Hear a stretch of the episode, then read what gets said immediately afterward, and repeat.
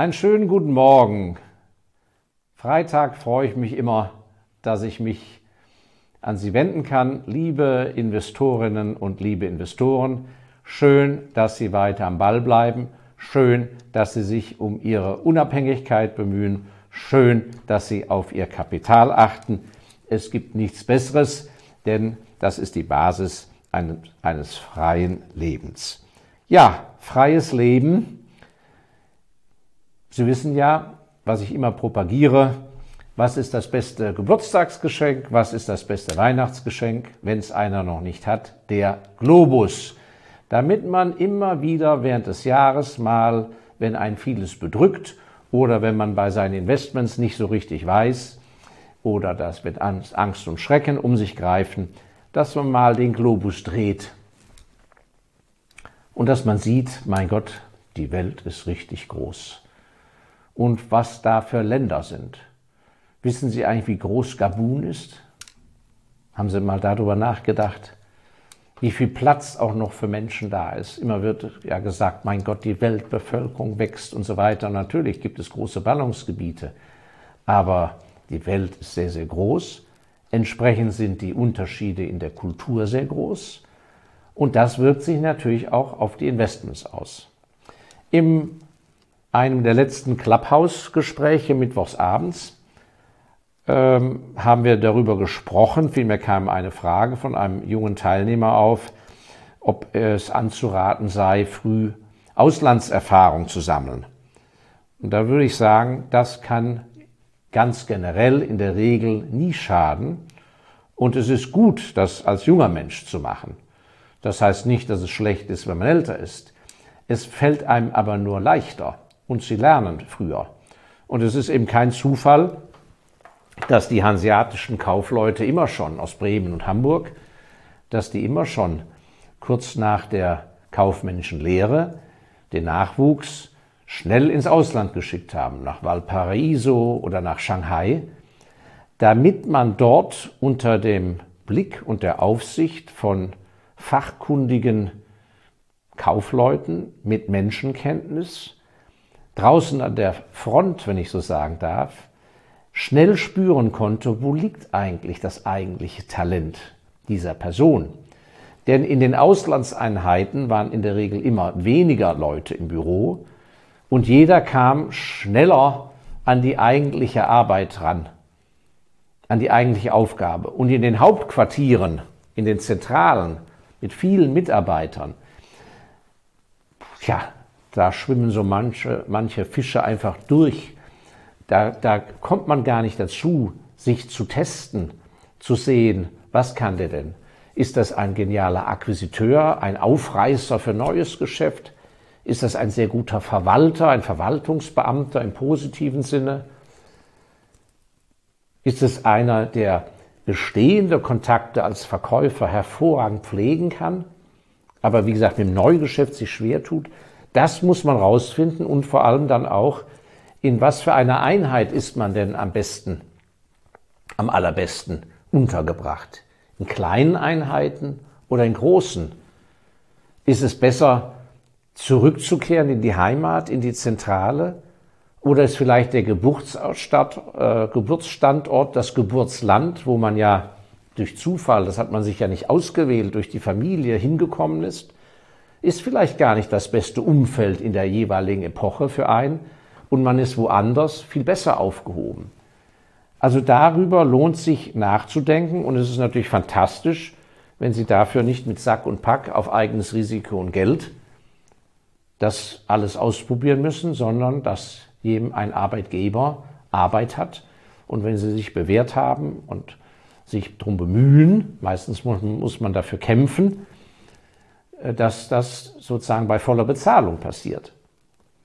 Also dazu würde ich natürlich, so das habe ich auch im Clubhouse gesagt, jeden von Ihnen ermuntern und das geht vom Handwerker durch bis zum Raketeningenieur etc. Das betrifft alle Berufsbereiche.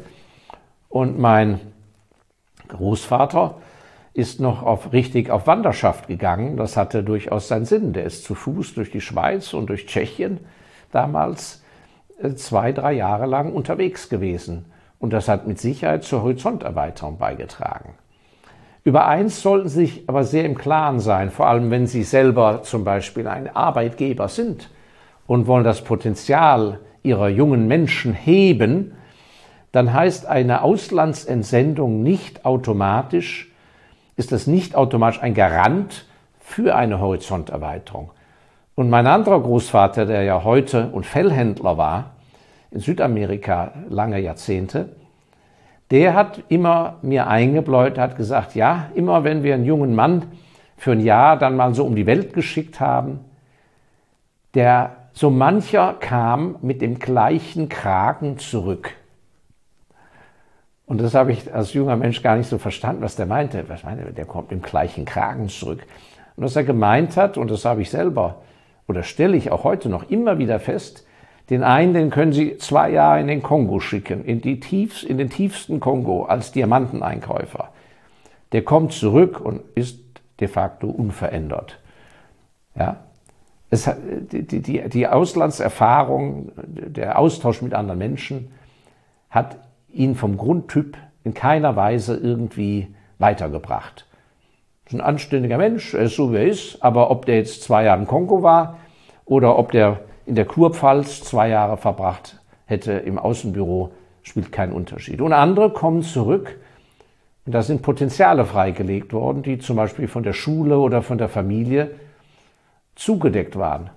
Oder wo endlich Selbstbewusstsein entstanden ist weil der Mensch gefordert wurde. Also von daher ist es sehr wichtig, wenn man in der Verantwortung ist, die Laufbahn und die Entwicklung junger Menschen zu steuern, wenn man diese schöne Aufgabe hat, mit viel Sachverstand daran zu gehen und das gut auszuloten und nicht nach Schema F.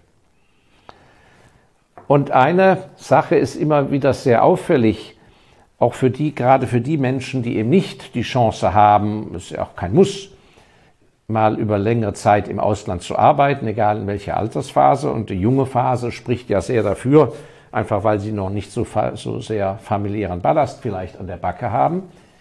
Ähm, dann ist es eben doch wichtig, dass sie dennoch ein Gespür entwickeln, wenn sie mit ausländischen Kunden, wenn sie mit ausländischen Investments zu tun haben. Das betrifft eben auch zum Beispiel das Lesen eines Geschäftsberichtes. Weil wenn ein Koreaner etwas übersetzt auf Englisch darlegt, verwendet er eine andere Sprache. Denn es wird ja ins Englische nur übersetzt, selten ja ins Deutsche. Und entsprechend empfinden wir dann gewisse Formulierungen vielleicht seltsam, wenn man aber die Kultur des Landes kennt, kann man es besser interpretieren.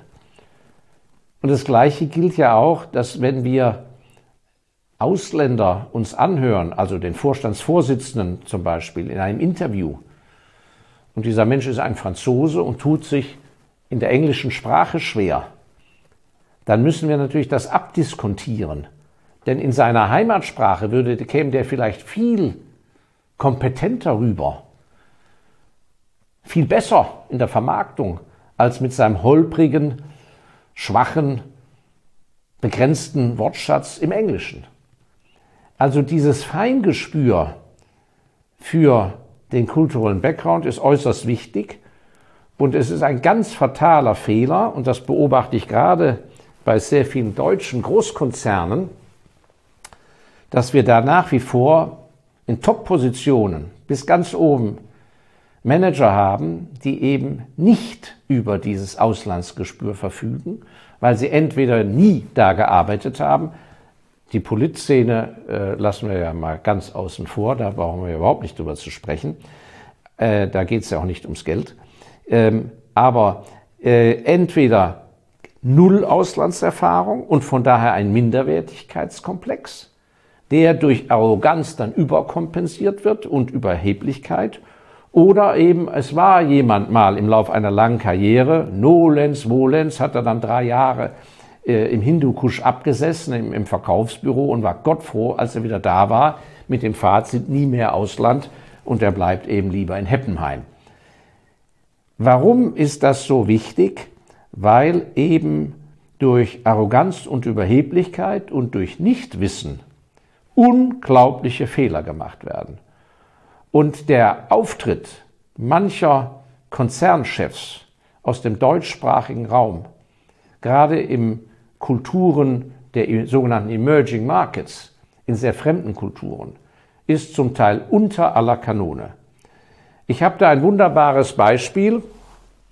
Ein Herrn, der einen DAX-Konzern, den obersten Vorstand berät, wenn es um Dinge geht im arabischen Raum, im Nahostraum und im Mittleren Osten.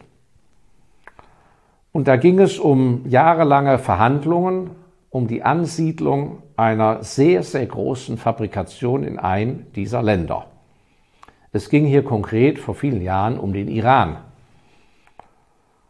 Und bei den vielen Geschäftsbesuchen hin und her, die dieser Senior Consultant, dieser Fachmann aus der Region äh, begleitet hat, bei den vielen Verhandlungen, hat er immer wieder diese Patzer feststellen müssen, die dieser Vorstandsriege da an den Tag gelegt hat, mit einer überheblichen Haltung gegenüber der, dem kulturellen Verständnis des Landes, wo man darum gekämpft hat, eine Fabrik ansiedeln zu können, im Gegenzug zur Konkurrenz. Es ging also um sehr viel. Und der Gipfel war, dass eben zu einem besonderen Festakt ein wichtiges Geschenk gemacht werden sollte, und da gab es eben ein besonders wertvolles Buch. Das hat dieser Vorstand ausgesucht. Er hat sich das ganze Thema auch ausgedacht, dieses Geschenkes. Und ähm, kurz bevor das Buch dann rübergeschickt werden sollte, dieses Geschenk, hat der Berater im Sekretariat nochmal nachgefragt und sagt, ja, äh, äh, ist denn dieses, äh, äh, kann ich das Buch mal sehen? Ja, nee, ist schon da, wir packen es schon, der Brief ist schon fertig, Vorstand hat unterschrieben und so weiter, ja, wunderbar, alles gut und gut. Dann sagte er, ja, aber irgendwie hatte der Berater so ein komisches Gefühl und sagte, ja, zeigen Sie es doch mal. Dann schlägt das auf, war so ein Buch, auch in der, in der schön im Arabisch, wunderbare Ausstattung, ganz teuer, so ein Sammelexemplar äh, und so weiter. Und dann sagt er ja, ja, Gottes Willen, ein Glück haben Sie es mir gezeigt. Das Buch ist ja in Arabisch. Und dann sagt er, ja, ja, ja klar, Iran und so weiter. Und dann sagt er, wissen Sie eigentlich, dass im Iran Farsi die Landessprache ist und nicht Arabisch. Das wäre so, als wenn ein Amerikaner bei einem ganz wichtigen deutschen Geschenk ein Buch in Portugiesisch geschickt hätte. Ja, das ist eine, eine solche Blamage ähm, die da passiert wäre. Es ist eine Geschichte aus dem wahren Leben und ist keine Geschichte vom, vor dem Ersten oder Zweiten Weltkrieg, sondern aus dem realen Leben des deutschen Wirtschaftslebens. Also solche Defizite sind natürlich ganz fatal und Sie als Investor, wenn Sie denn äh, in schwierigen Ländern investieren wollen, direkt investieren, Immobilien erwerben, aber auch Aktien erwerben, Aktienpakete aufbauen wollen, kann ich Ihnen nur dringend raten. Und wir werden versuchen, da einige gute Ratschläge an Büchern unter dem Video in der Beschreibung einzublenden. Ich kann Ihnen nur dringend empfehlen, vorweg, da gute Fachbücher zu lesen, die die Kultur des jeweiligen Landes oder Umgangsformen und Sitten unbedingt äh, äh einem näher bringen. Und ich selber habe da trotz meiner ausgeprägten Auslandserfahrung mit Hongkong, Australien und Singapur schwere Schnitzer als junger Mann begangen.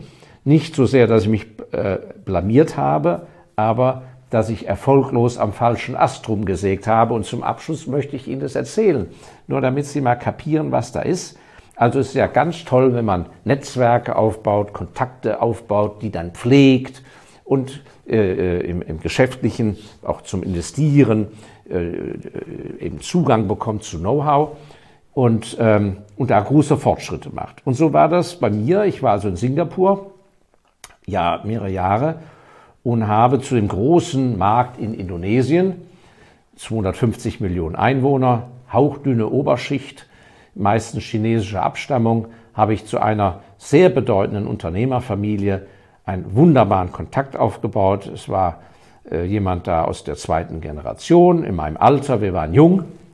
Und ähm, ja, das Beginn begann langsam, erst so rein geschäftlich, dann wurde es auch freundschaftlicher, also ein sehr schöner freundschaftlicher Kontakt. Ich habe den Austausch geliebt, äh, kluge Gespräche, was man am Markt machen könnte und so weiter. Nur irgendwie geschäftlich kam man einfach irgendwie nicht voran, obwohl alles sehr harmonisch lief.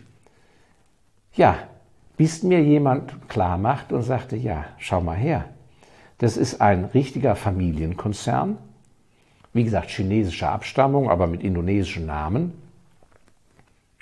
Und du beschäftigst dich seit Jahren da mit dem Sohn Nummer vier. Insgesamt haben die fünf Kinder, waren alles fünf Söhne, alle im Business. Und du hast Umgang mit Sohn Nummer vier. Und der, in deren Kultur Sohn Nummer vier hat nichts zu melden. Das gibt er natürlich niemals zu, weil der Gesichtsverlust in vielen Ländern Asiens ist schlimmer als ein Geldverlust. Der Gesichtsverlust ist das Allerschlimmste, was man vermeiden muss. Also wird er niemals zugeben können, dass die Gespräche mit ihm zu nichts führen, weil er ja sein Gesicht verliert. Und du, Elsässer, warst ein Dummkopf, die ganze Zeit mit ihm zu verbringen. Du hättest ihn sofort benutzen müssen, um beim Sohn Nummer eins zu landen. Der hat das Sagen. Das klingt ein bisschen komisch jetzt für manche von Ihnen, die das noch nicht erlebt haben, aber genau so ist das und ich habe es im arabischen Raum genauso erlebt, wo jemand, der selber großer Unternehmer war und so weiter, wo aber an sich die Finanzierung in der Heimat stattfand, im arabischen Raum, und das war eben, er war eben auch nur Sohn Nummer drei oder Bruder Nummer drei. Und Gott sei Dank kam der Bruder Nummer eins irgendwann mal nach Deutschland mit dazu. Und da war mir ganz klar, die ganzen Gespräche vorher waren hinfällig, weil der hat überhaupt im Traum nicht dran gedacht, diesen Weg zu gehen. Also das ist nur mal ein ganz kleines Beispiel. Und äh, also man kann, wenn man Zugang findet zur Kultur, und dazu muss man nicht dort gelebt haben, aber wenn man da auf Kiviv ist und eine Art Service-Charakter eher hat, ein Dienstleistungscharakter und sagt, ich nutze das eher, dass ich eben der Erwartung des poltrig auftretenden, rechthabenden, auf den Putz hauenden Deutschen diesem Image nicht entspreche, dass ich diese Karte spiele und dann komme ich also ganz groß raus und entsprechend vermeide ich auch Investments, äh, indem ich die Geschäftsberichte völlig falsch interpretiere. Ja, das war mal ein kleiner Exkurs äh, in die Welt des Auslands und man muss ja sagen, das Wort Ausland ist ja ein vollkommener Blödsinn. Wir leben in einer international vernetzten Welt. Es gibt kein Inland und Ausland mehr. Das ist ja alles Quatsch. Die Weltbühne ist unser Geschäft. Unser Kapital sucht sich auf der Welt, wenn sie klug sind, behutsam und höchst vorsichtig den Platz, wo es für sie gut wirkt, gut arbeitet und zu ihnen passt, zu ihrem Risikoprofil. Und dazu gehört die Kenntnis von Gebieten, wo sie auch noch nicht waren. Also, machen Sie sich auf, Horizonterweiterung, Kapital besser investieren. Vielen Dank, teilen Sie das Video, danke für Ihre Zeit, lesen Sie gute Bücher und schalten Sie die Birne an und dann handeln Sie. In diesem Sinne bis zum nächsten Freitag. Dankeschön, Ihr Markus Elsässer.